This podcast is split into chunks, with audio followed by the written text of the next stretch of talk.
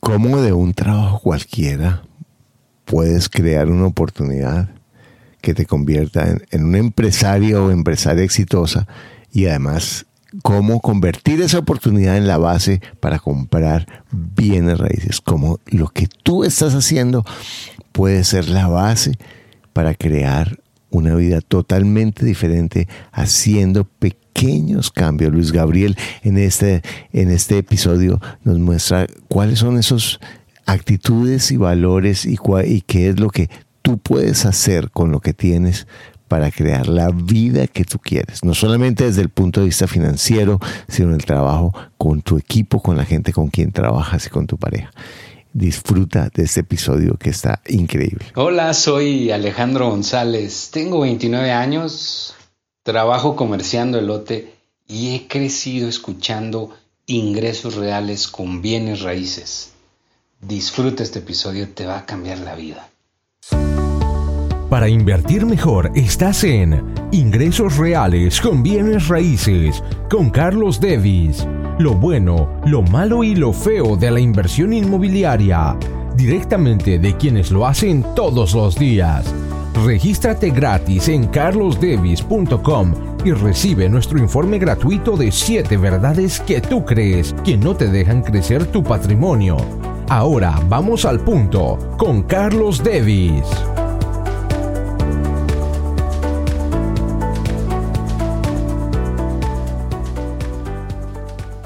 Hola Luis Gabriel, buenas noches, ¿cómo estás? Muy bien, Carlos, muy bien, gracias a mi Dios. Bueno, Luis Gabriel es una de las personas de quien hacía años eh, por círculos cercanos había escuchado hablar eh, de una persona muy exitosa, muy comprometida en sus negocios y tenía muchos deseos de conocer y tuve la oportunidad de conocerlo. Y él es un, un empresario exitoso, pero además es un inversionista muy exitoso también en bienes raíces y me encantó porque su, su, su discurso y su, y su modelo de negocios es muy, lo comparto mucho. Y para comenzar, quiero que nos cuentes un poquito de cómo empezaste como empresario, Luis Gabriel. Listo, pues básicamente, eh, pues cuando salí del, del bachillerato, pues presté servicio militar me puse a trabajar con un primo eh, en el segmento de la fotografía y video, ¿entiendes?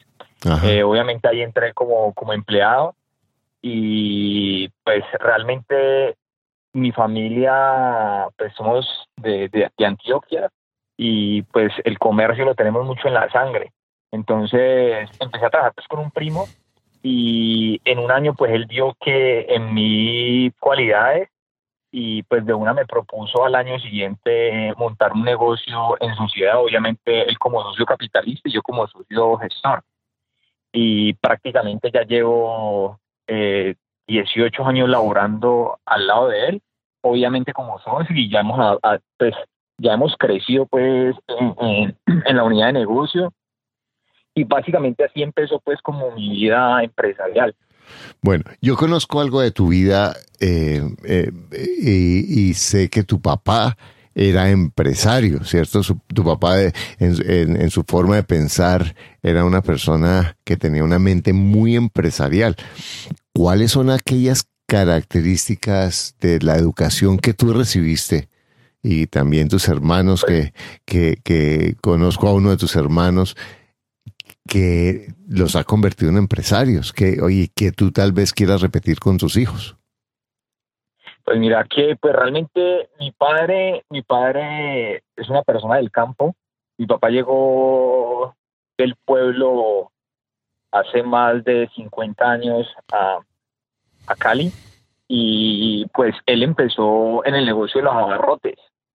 Eh, prácticamente ese fue el negocio que, que mi papá lo hizo crecer Obviamente en ese entonces las cadenas como el éxito, la 14, no estaba pues en todo su furor, no había tanto supermercado independiente.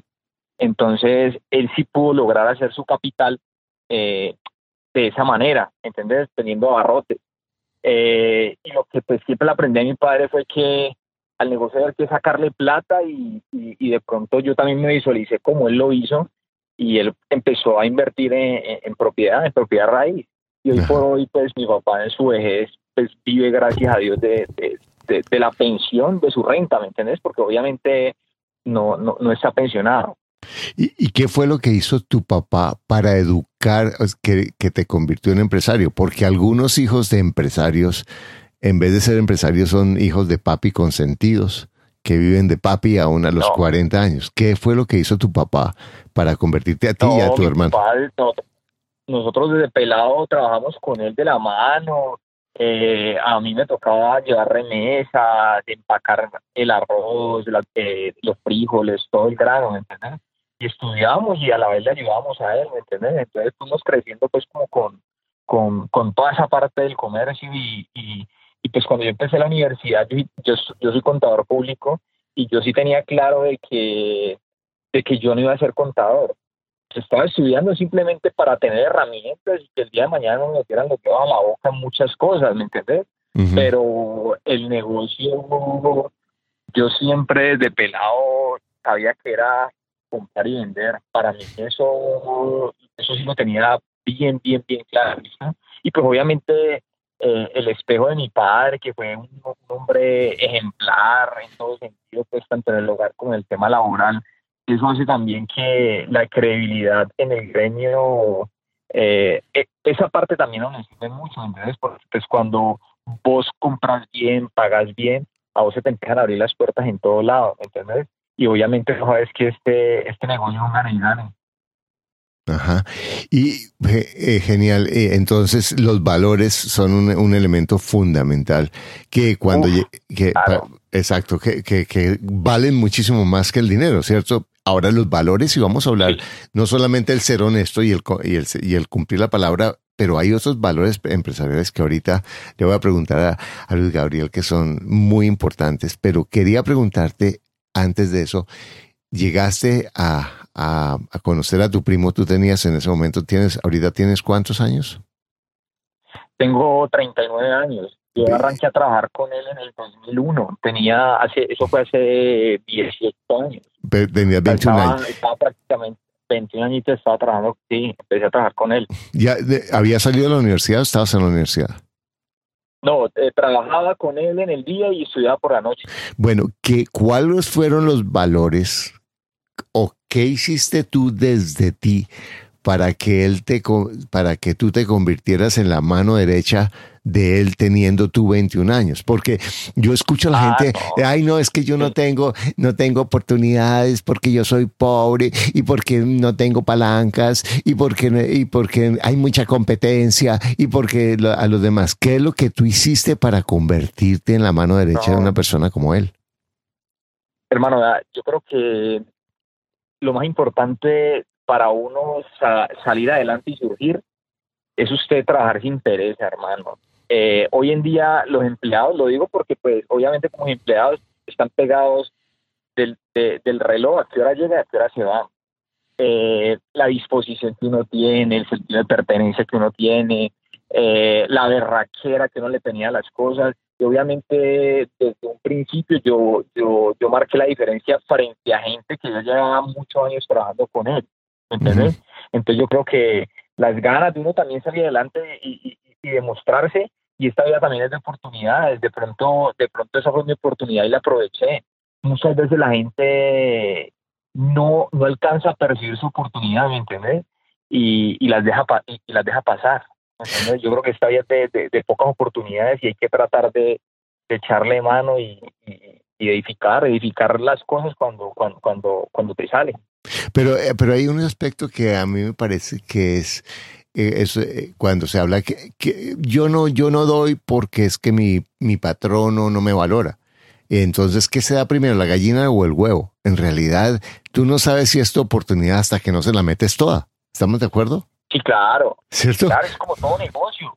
Usted, usted visiona un negocio y, usted dice, no, yo considero que este sitio es estratégico, hay buen flujo de gente, el surtido que tengo es idóneo, para el sector, pero sabes que todo negocio es una incertidumbre, como puede que te vaya bien o puede que te vaya mal, ¿entendés? Pero Así es, así, así, así está bien el negocio. Entonces, obviamente me dio la oportunidad y la metí toda, la metí toda y, y, gracias a Dios por hoy pues lo que he conseguido, lo he conseguido gracias también a la oportunidad que él me dio. Y obviamente por, por, por, por el compromiso que también he tenido. Exacto, porque es que realmente en la mentalidad de empleado es yo no doy porque aquí no puedo crecer, yo no doy porque aquí no me valora. Esa es la mentalidad del mediocre. Eh, yo, y tal vez tú me has oído aquí en el, en el podcast, el que, el que no hace lo que tiene que hacer es un, un irresponsable. El que hace lo que tiene que hacer es un mediocre.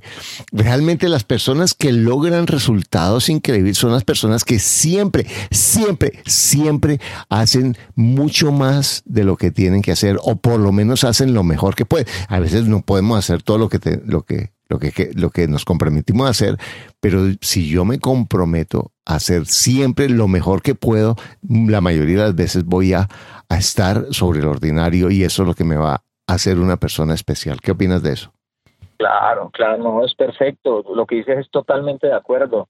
Yo creo que eh, uno valora mucho más a la persona que, que, que siempre está ahí eh, incondicional, que vos sabes que tu, tu, tu, trabajo es hacer tal cosa pero te hace eso, pero también te hace lo, te hace lo otro, ¿me entiendes? Yo creo que, eh, y como te digo, mucha gente es, es, es una cuando tiene a, su jefe encima, pero es, y hay otra cuando, cuando no está él, ¿me entiendes?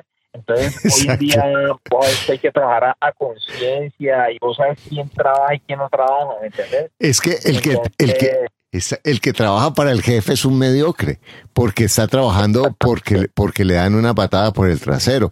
El que trabaja porque ese es mi compromiso, siempre puede que mi jefe me menosprecie, puede que mi, que mi empresa no funcione, pero seguro que alguien que me vea trabajando así va a decir, uy, yo vi a ese hombre o a esa mujer trabajando y da ganas verlo trabajar. Yo quiero a alguien así para mi empresa. Correcto, correcto. Uno tiene que darla, eh, obviamente, toda, toda. Y cuando es en ventas, mejor dicho, el tema de la atención es fundamental. Yo creo que, pues, obviamente, el, el éxito de un negocio es, es por lo menos, el, el, el, complemento mío en este momento es, mi esposa, ¿me entiendes? Y, y en este momento yo digo que también mi esposa fue importante en el crecimiento de nosotros, ¿me entiendes? Porque en ese momento el negocio creció pero yo ya no podía estar eh, en, la venta al detalle, ¿me entiendes? Entonces lo que hicimos fue, mi esposa trabaja en las tiendas y yo manejo la parte administrativa, compras, pago proveedores y obviamente eh, también manejo el tema de la venta externa, ¿me entiendes? Entonces realmente uno para crecer también tiene que rodear de gente, de gente interesante e importante, ¿me entiendes? Y para, y para mí está claro de que, de que si uno quiere crecer, el empleado bueno tiene que ganar plata, ¿me entiendes? Porque uno, uno no puede estar en todos lados. Exacto. Uno no puede estar en todos lados. Ni ganárselas todas. Exactamente, ¿no? Después de que el negocio todo el mundo tiene derecho a ganar. Y como le digo, estoy feliz en ese momento cuando yo le pago una muy buena comisión a mis vendedores, cuando se ganan los premios, los concursos, porque es un negocio, ¿me entiendes? Si ellos ganan, yo gano también por ahí derecho. Exacto. E, es, e, exacto. Y vamos a este punto. Es que me, me abres muchísimas eh, preguntas. Eh, vamos a este punto. Yo veo decenas de personas que con la mejor intención, yo quiero ser emprendedor, yo quiero ser emprendedor, y dos y tres años después fracasan. ¿Cuáles son las razones por las que tú ves a muchas personas cercanas que, que hasta tienen ganas y todo, que fracasan en sus negocios? ¿Cuáles son las razones principales por las que el 90% de las personas crees que fracasan en sus negocios?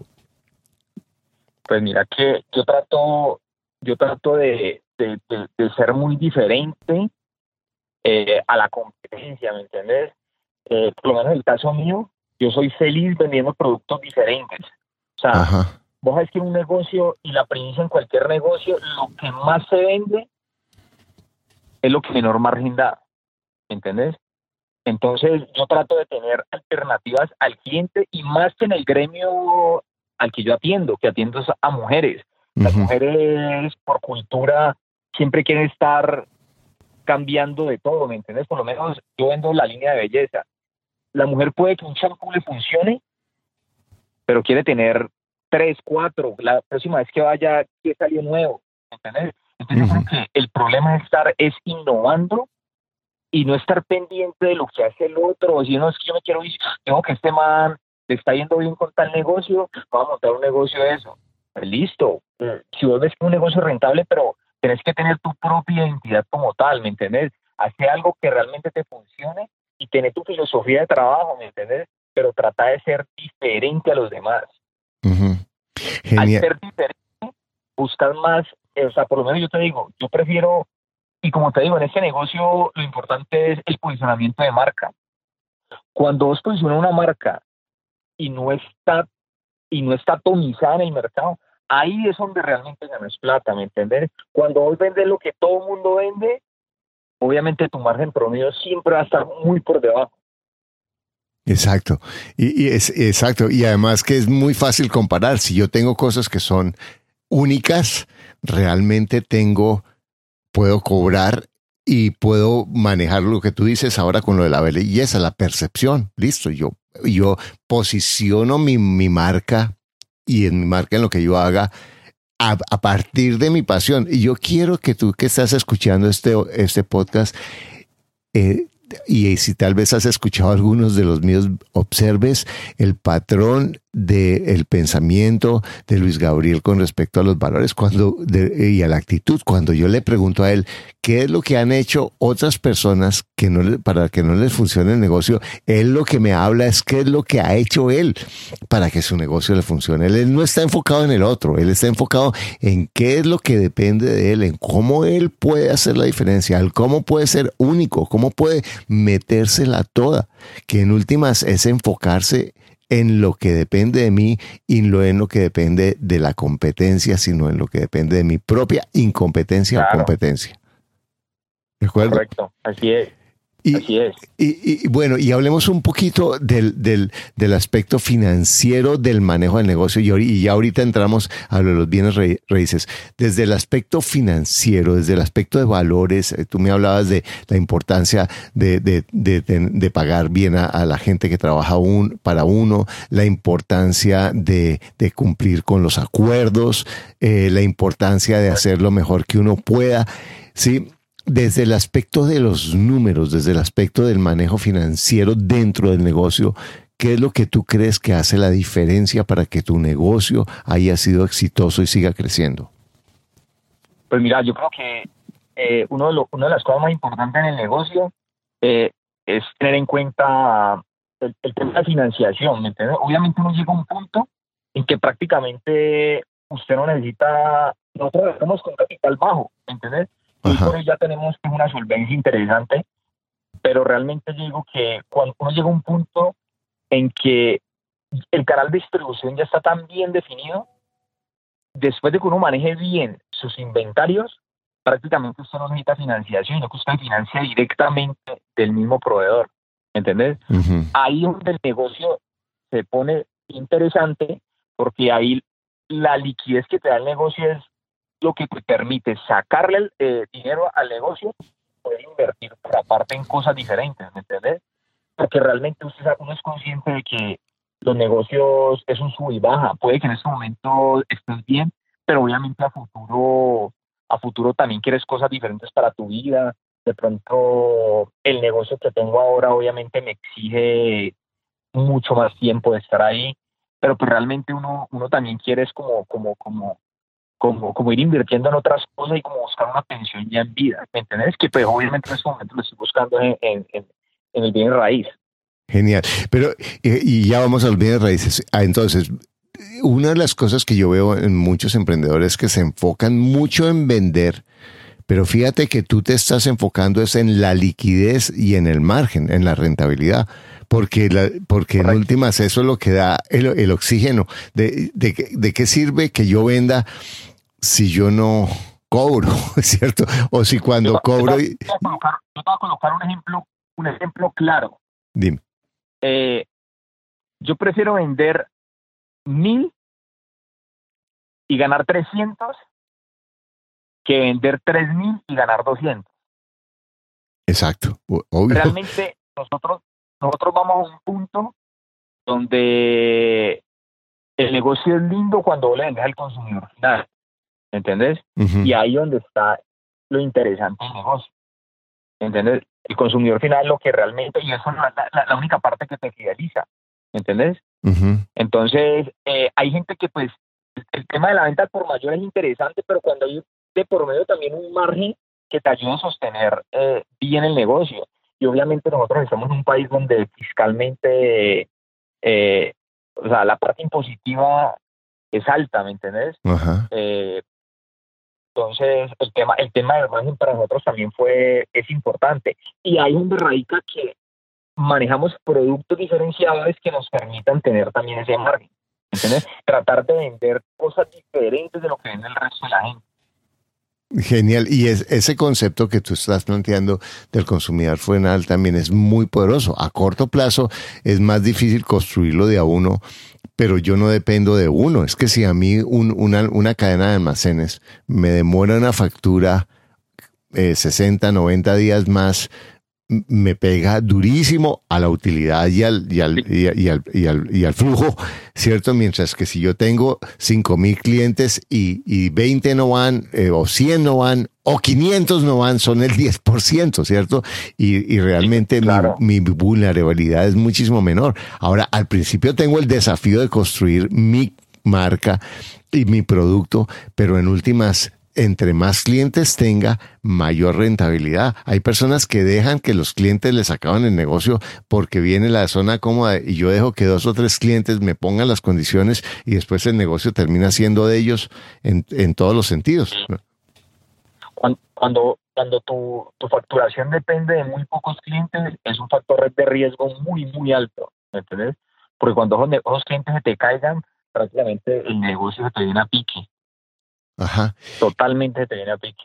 Se viene a exactamente. Y yo estoy tomando los riesgos y, la, y los altibajos del negocio de mi comprador o mi comprador funda, o mis compradores fundamentales que no dependen de mí. Si yo tengo, si, si, si, una, si una cadena de almacenes viene un nuevo presidente y dice, no, ya no voy a, a, comprar este tipo de productos o voy a traerlos de tal parte y mata a todos los que, como yo, venden ese tipo de productos, pues eso no depende de mí. Si yo veo que, por ejemplo, como tú estás en la belleza y dicen, no, es que ya no te están usando los colores no sé cuáles, o, hay un, problema porque tal maquillaje está eh, creando irritación en la piel, de ti depende cambiar el tipo de, de de, de, producto que tú vendas o de tipo de color porque, porque tú tienes el control, pero si tú tienes tu inventario metido en otra, en otra cadena que, que no depende de ti, es, es, es, algo muy complicado. Y eso, por ejemplo, los, eh, eh, los invito, eh, eso se da, por ejemplo, con las franquicias, que da el, la estructura del negocio, pero que en últimas mi negocio no depende de mí. Yo soy, termino siendo un empleado de, de, de, una, de una franquicia que ni siquiera las decisiones las toma un... Eh, una, una... tienes que trabajar bajo la directriz de, de, un modelo y no te puedes salir de, de, ese panorama. O sea, que un negocio que vas a estar, pero no, no vas a tener tu propia identidad. no, va a, tener tu sello. Y, lo peor, y, lo peor es que en las franquicias las decisiones a veces las terminan tomando empleados medios altos que ni siquiera son empresarios. Entonces terminan matando a los pobres franquiciarios con decisiones que, que, no necesariamente son, eh, eh, han sido consultadas eh, y, afectan su negocio, pero no, nos salgamos de, ese tema. Listo, entonces nos enfocamos en, en, entonces, tú, entonces tu negocio es líquido no porque tu negocio está en un mercado líquido, sino porque por la forma como tú decides estructurar las finanzas de tu negocio, ¿sí? Correcto, claro. Eh, eh, eh, sí, el negocio, el negocio de la, o sea, la, fluidez del negocio, o sea, se genera también es por el, por, el sistema de trabajo de nosotros, entonces, obviamente nosotros tenemos dos frentes, la venta, la venta detallada por tienda y la venta institucional, obviamente ahí damos también crédito, ¿me entiendes? Y tenemos un, un cubrimiento geográfico interesante, entonces, eh, la venta externa nos genera también eh, nos, nos, nos, genera también ventas interesantes y fuera, fuera del, tema también que cuando uno es, cuando uno es distribuidor, uno tiene venta externa, eh, las condiciones comerciales también son diferentes, ¿me entiendes? Porque hay gastos, uno incurre más gastos haciendo la distribución, entonces los márgenes son más altos, entonces en el punto de venta obviamente el margen va a ser más alto. Exacto. Exacto. Y, y, y, además tú vas a controlar el inventario mucho más que, que controlar la factura. Sí. Sí, por lo menos yo manejo inventarios máximo, máximo a 30, 45 días. Entonces uno trata de comprar de acuerdo a la condición de compra del proveedor. Entonces siempre, siempre, siempre va a haber una muy, muy buena liquidez. Entonces porque prácticamente lo que yo compro lo vendo y lo estoy recaudando en el momento, ya, ya lo he recaudado en el momento de pagar la factura. Entonces, algo que te quiero insistir a quien estás escuchando, tu liquidez o tu liquidez no depende de tu negocio, depende de la forma como tú estás haciendo el plan de negocio de la forma como tú estás manejando tus inventarios, tus políticas de ventas, tus políticas de qué clientes eliges. Eso decide tu liquidez. Luis Gabriel, listo. Hablando de liquidez, y hablando de estrategia personal y hablando de riesgos, listo. Nosotros pues, estamos en un negocio. Nos puede ir bien hoy, como tú dices, los negocios tienen picos. ¿Por qué es tan importante enfocarse en construir un ingreso pasivo distinto del negocio? Pues, hermano, yo creo que, y lo, pues, realmente eh, yo lo llamo como la pensión en vida. ¿Entendés? Eh, uno llega al día de mañana, pues realmente yo tengo en estos momentos 39 años, pero yo considero de que, de que eso es como la, la, el alivio mío, pues cuando ya, ya, ya me retire, o sea, los negocios seguirán trabajando, pero pues, vos sabes que también vienen los hijos y, todo eso, pero realmente yo por lo menos me visiono a, a los 50 años eh, con mi esposa viajando y, y gozándola, ¿me entendés? Y más o menos mis hijos ya están saliendo de la universidad, entonces, eh, pues yo creo que tener un, ingreso adicional eh, es importante y más en, eh, en bienes raíz porque prácticamente tu dinero está relativamente seguro, ¿me entendés? Y es un patrimonio que prácticamente con el paso del tiempo se valoriza, ¿me entendés? Entonces, lo veo, lo, lo veo muy importante en esta parte, que pues tengo una inversión, se está valorizando y no tengo mucho que controlar, ¿me entiendes? Entonces, lo mires por ese lado. ¿Y cuál es tu estrategia en qué, qué en, en, bienes raíces? ¿Qué es lo que tú compras y cómo y cómo buscas tus propiedades? Pues ¿Cuál es tu estrategia?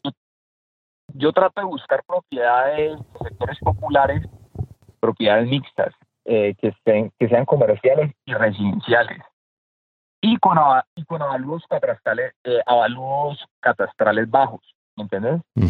Eh, entonces uno trata de, comprar, pues siempre, siempre trato de, de, eh, comprar propiedades esquineritas, esquineras.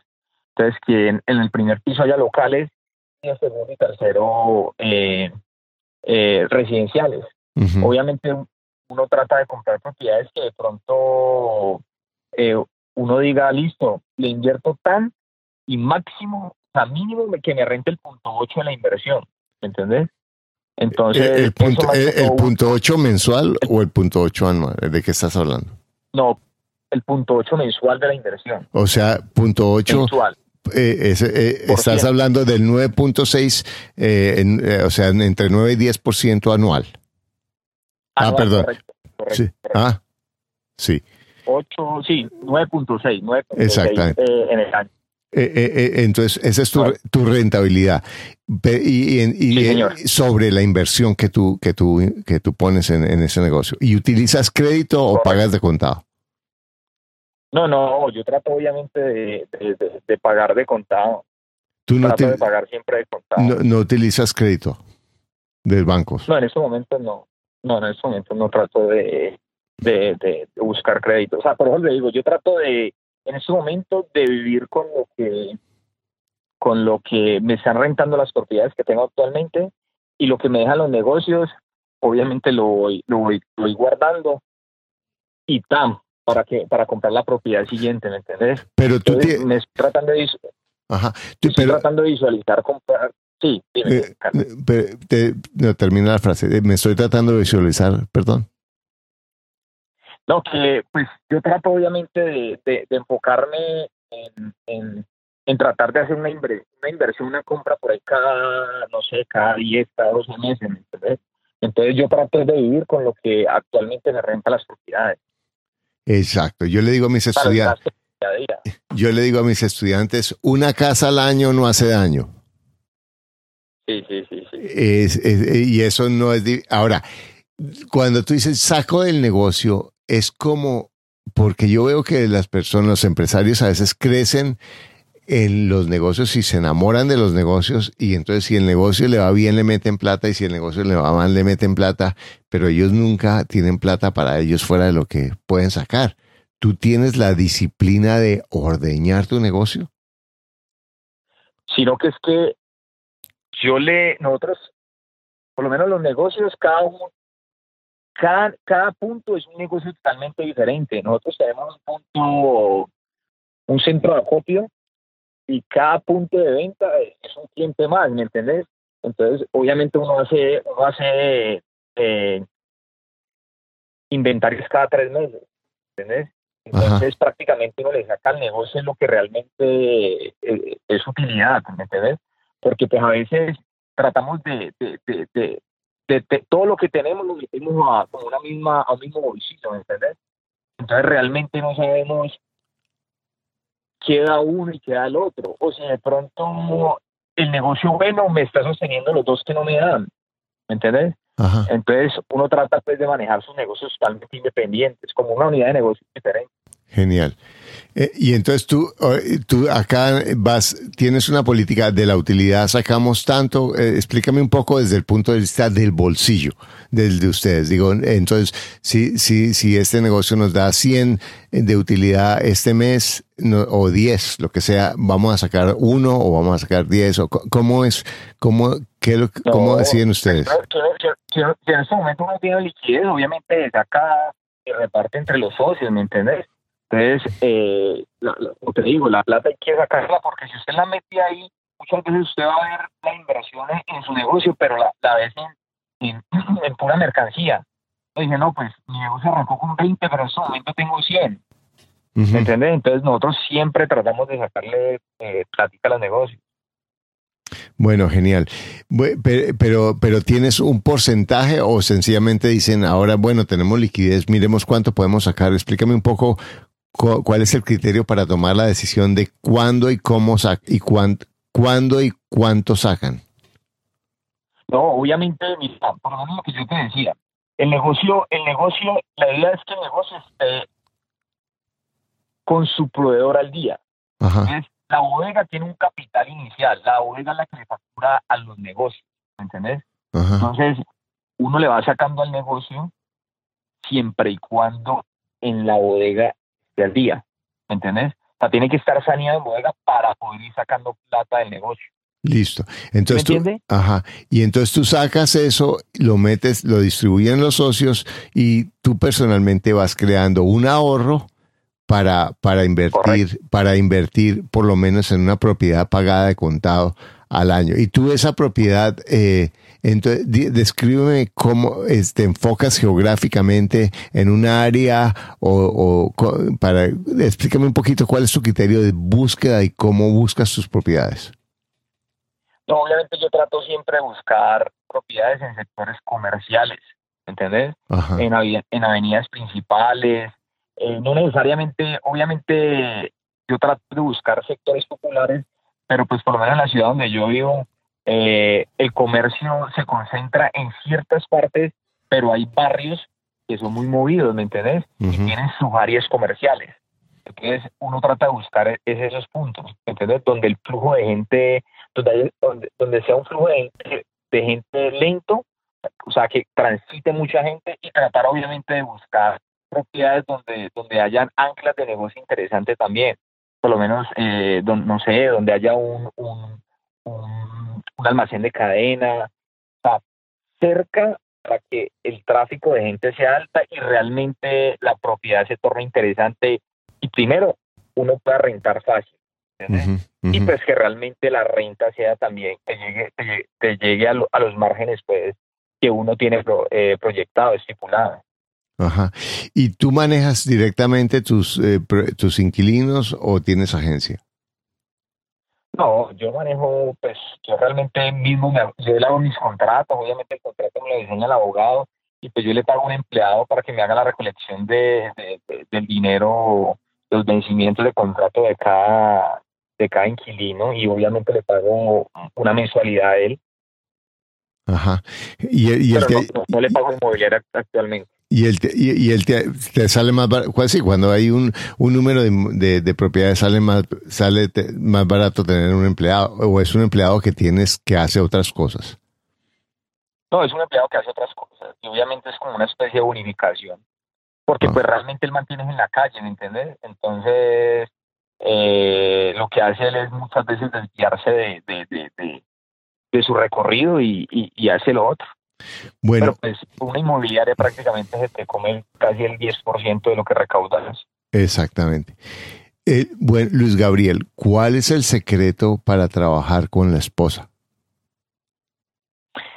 Pues hermano, mira que yo, yo con mi esposa tengo una relación muy bonita porque eh, mucha gente dice que, que, que, que es complicado trabajar con la esposa, pero obviamente yo también le puedo dar peso a eso, porque pues yo hago una labor totalmente diferente a lo que ella hace y no me estoy viendo en el transcurso del día con ella. Yo me veo al finalizar la noche cuando pues cuando ya bajo de mi oficina y, y, me voy con ella, ¿me entiendes? Y obviamente trato de, de, que las decisiones de ella, eh, obviamente respetárselas y si por lo menos uno eh, considera que hay algo malo, pues hablar de la, de la mejor manera, ¿me entiendes? Pero pues, obviamente tratar uno como de, no sobrepasarse y darle su espacio también y su autoridad. Y cuando tú oyes a tus amigos que dicen, no, eso trabajar con, con la mujer es la embarada, eso no funciona, ¿qué es lo que tú ves que es el error más común que los hombres o las mujeres cometen que los aleja de trabajar con la esposa o la pareja? Pues hermano, yo creo que a veces es complicado, la gran mayoría de gente piensa que es complicado, pero pues yo digo que pues uno tiene que remar es por el mismo lado, ¿me entiendes? Uno ya cuando forma una familia, eh, uno tiene sus hijos, obviamente la, la, historia con mi esposa es muy bonita porque yo me metí con ella muy joven y, y también pues, empezamos a tener, el niño pues ya en estos momentos tiene eh, 14 años y cuando yo la conocía ella prácticamente no tenía nada, ¿entendés? Vivíamos de arrendo y, y pues hoy por hoy que uno ya está en mejor posición, pues gracias a Dios, como te digo, hay que doy mucho peso también al trabajo que hace mi, esposa, porque prácticamente ella es, eh, es, la que factura en la tienda, ¿me entiendes? Entonces, yo, como te digo, feliz, feliz de trabajar con mi esposa y, y yo creo que pues mejor, mejor socio que, que tu misma esposa no los encontraba en ningún lado. Genial. Bueno, y, y, otra, la última pregunta, Luis Gabriel. Yo sé que tú eres un gran, tus hermanos te respetan, tu familia te respeta mucho y, y, tú los inspiras y los apoyas. ¿Cuál es la diferencia entre apoyar a la familia y cargar a la familia? No, yo creo que cuando cargas, te tiras, te tiras todo, te tiras un hermano, te tiras un familiar. Yo creo que hoy en día, eh, pues hay que colaborar, dar la mano, porque realmente yo creo que las cosas tienen, tienen su, su, su agrado es cuando te las luchas, te las guerrías. En estos momentos eh, hay que apoyar a la familia, obviamente, ¿me entiendes? Pero hay que enseñar a, a pescar y no darle el pescadito frito. Exacto. Entonces, Exacto. Porque si no, eh, hoy estaba hablando con una persona em, eh, que tomó mi mentoría y que eh, trabaja en un barco, es una mesera de un, de, un, de, un, de, un, de un crucero y me estaba hablando de cómo cómo una persona que trabaja todo el tiempo y mantiene a sus, a sus sobrinos, a su hermana, a su hermano, y ella no tiene nada y realmente ella oyendo los podcasts decidió que, que iba a tomar a, hacer eso que tú dices, ¿cierto? bueno, no voy a cargar, sino voy a ayudar. Y cuando le dijeron, lo que pasó es que se pusieron bravos, ¿sí? Pero en últimas, ella, ella se dio cuenta que qué importa que en ese momento se pongan bravos porque ella estaba encontrando su paz y ellos iban a encontrar su fuerza. Luis Gabriel. error, error.